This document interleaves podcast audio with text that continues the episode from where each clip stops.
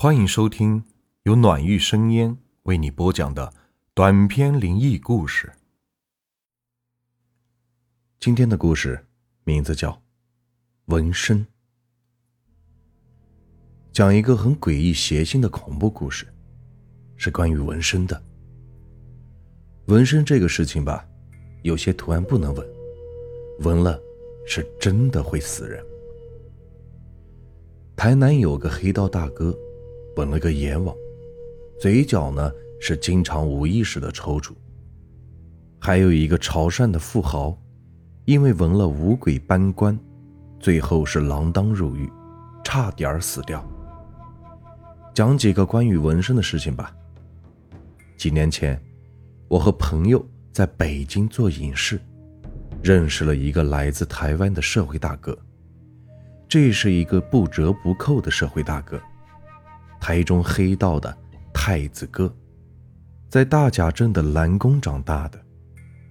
台湾黑道比较特别，他们大哥叫角头，每个角头都会供奉一座妈祖庙，这个妈祖庙就是他们的场子，协调帮派纠纷、处理江湖的事务，都要在这座庙里解决。所以，看一个帮派牛不牛，就要看他坐镇的妈祖庙都有哪些名人题字，就明白了。太子哥跟的角头是坐镇大甲镇蓝宫妈祖庙的，这座庙有多牛？这么说吧，给这座庙题词的是马英九、连战、王金平。太子哥这一次过来。是想考察考察大陆这边的电影市场，投资投资，顺带洗洗钱。这个话题比较敏感，不多说。我要说的是太子哥的纹身。太子哥爽朗热情，除了爱说几句“羚羊泪”，你个拔蜡，没别的什么毛病。跟他在一起久了，才发现他有一个习惯，嘴角。有时会无意识的抽搐一下，有点像《乡村爱情》里的赵四儿。他这个抽搐很奇怪，要分地点。在外面时，晴天白日的，他绝对不抽；等到了酒店，偶尔抽一下。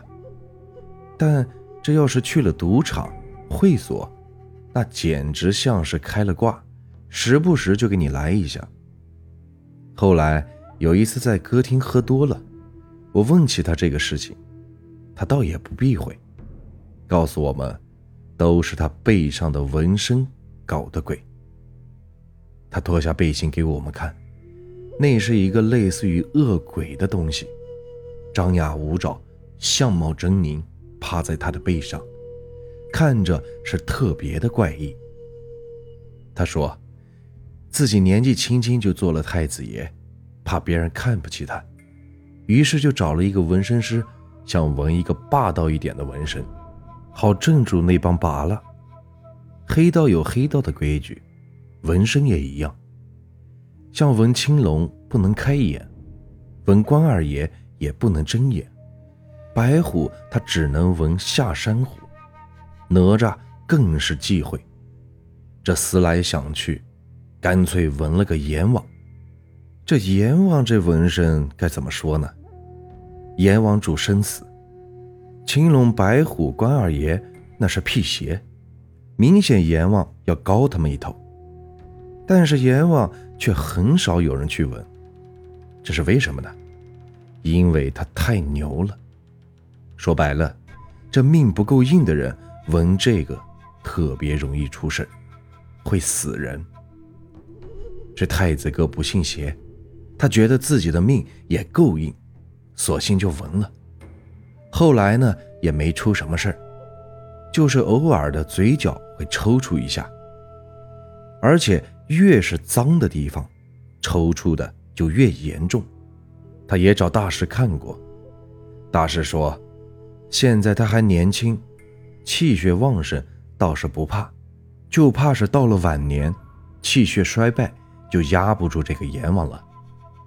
我问他：“你这压不住会怎么样呢？”他咧嘴笑了：“羚羊嘞，压不住嘛，他就要吃我嘞。大师说，阎王是判生死的，看到这魑魅魍魉、妖魔鬼怪什么的，就想给他收走。所以每次到了藏污纳垢的场子，他都想出来。这反映在太子哥身上，就是嘴角无意识的抽搐。等太子哥老了，压不住了，这阎王可就真能出来，让太子哥变成一个人不人、鬼不鬼的活阎王。不过黑道大哥不怕，他还年轻，只要是今天不会死，那就没啥要紧的。罢了，喝酒喝酒。这是我第一次接触到比较邪门的纹身，也是我第一次知道纹身还有那么多的禁忌。后来在终南山，我那个修道的同学那儿，又遇到了一个很厉害的纹身大师。顺带说一下，我这个同学很有趣，他是东北人，家里世代是出马仙，但是他自己却极其讨厌这个，一心的想揭露关于出马仙的骗局。但是他在一次揭露出马仙时，发现了这事情好像是真的。后来大学时，他女朋友又经历了一次鬼附身，他从此开始信道了。后来是全国的拜师傅，最后去了终南山修行，也是一个很传奇的人。我们继续讲那个纹身的故事啊。大师最开始是个画家，画工笔画鸟的。后来画画实在是不赚钱，女朋友也跟人跑了，他就一门心思的想赚钱。先是借钱去了日本学习纹身，后来又去了泰国学习刺符。纹身是需要绘画功底的，他原本是科班出身，再加上这勤学苦练，很快成为了最有名气的几个纹身师。这想找他纹身。动辄是几十万起价，这还需要提前三个月预定，最后还要看这人的八字和自己合不合。他之所以那么嚣张，是因为他纹的东西不一般。他纹的东西是融合了日本刺青以及泰国刺符，既是画又是符，不仅霸气侧漏，还能给人增财增运，有点儿。开光纹身的意思，所以这慕名而来的大多是一些半红不火的二三线明星，做灰色生意的商人，或者是黑道的大哥。首先，他们不差钱儿，差的就是运势。给人赐福转运，会消耗自己的福运，所以他每年也就做几个生意，然后去终南山。修身养性，也是给自己转运积德。我当然要问他，这纹身怎么和运势有关系呢？他说，这就要从近代的纹身说起了。从国外来看，这纹身吧，最开始是印第安部落的图腾，部落勇士雕刻在身上，是为了威慑对方，类似动物身上的狰狞的花纹。后来。这个被美国大兵学走了，他们倒也不是吓唬别人，而是辨认尸体用。战场上是风云变幻，一个炮弹过来，人就成了碎片。后面的医务兵就根据纹身不同来辨别尸体身份。这纹身真正发扬光大的是在日本，日本用一贯的严谨和偏执，将它做成了人体绘画，融入了宗教和美学。使其成为了真正的艺术。不过，给纹身赋予了神秘功效的，还是在泰国。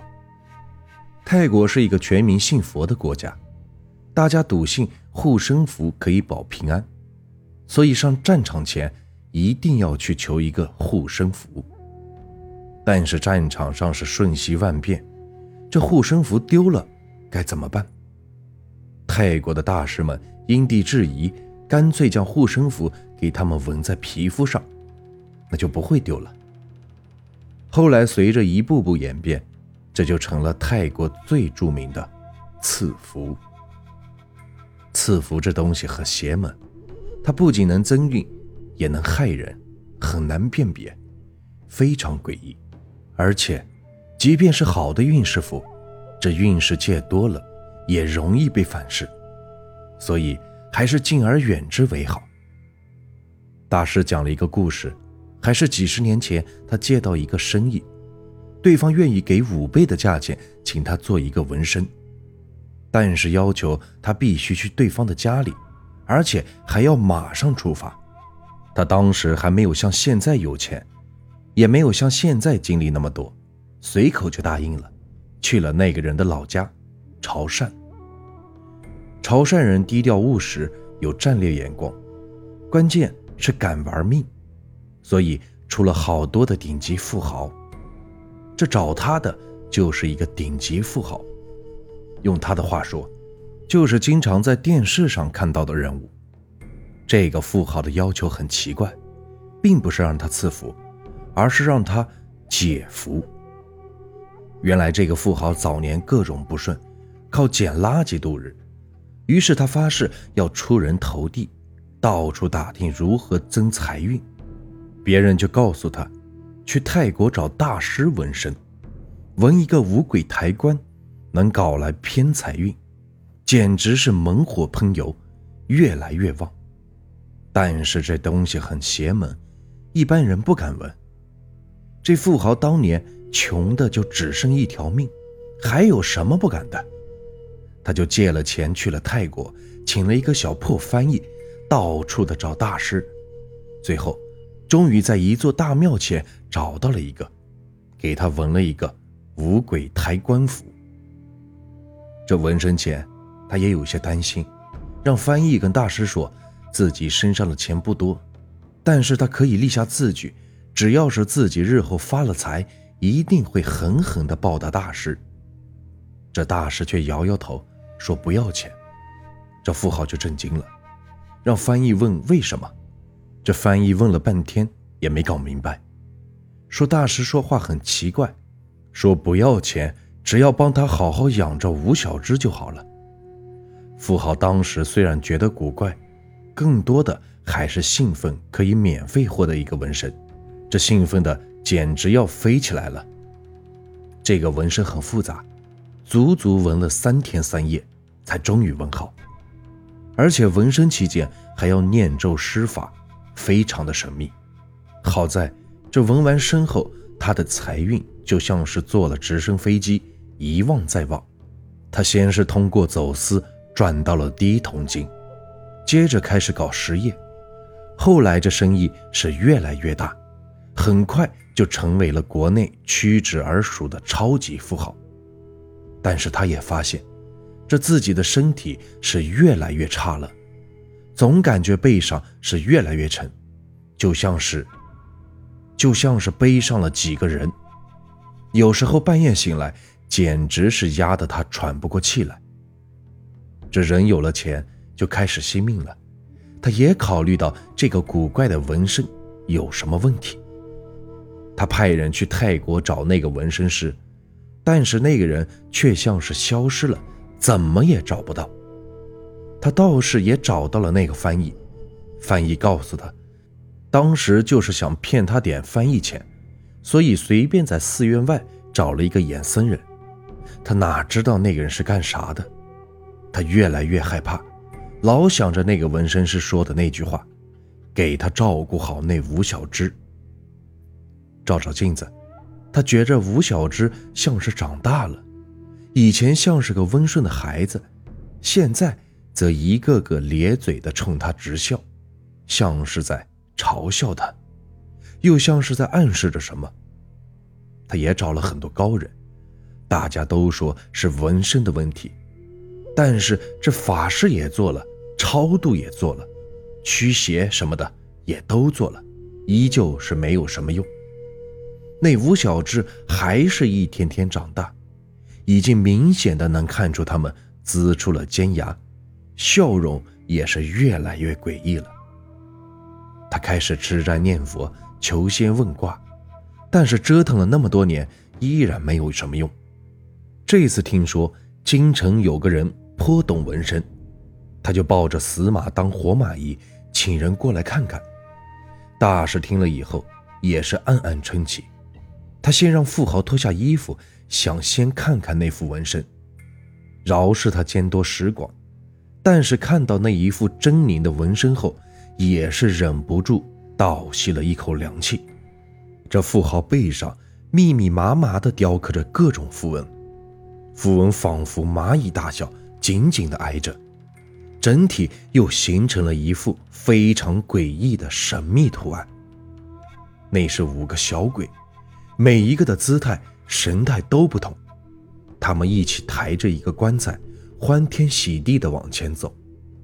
这五鬼抬棺其实源自于中国民间法术“五鬼招财”，是要借法术增加自己的偏财运。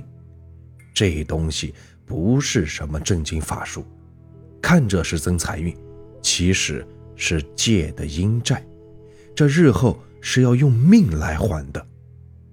而且，就算是五鬼招财，也是一个比一个肃穆的场景。这五个抬棺的小鬼却是手舞足蹈、欢天喜地，像是在迎婚一样。他不由得出了一身冷汗。这个纹身不对，他没敢发表意见，赶紧出去给自己泰国的师傅打了一个电话，详细的问了一下。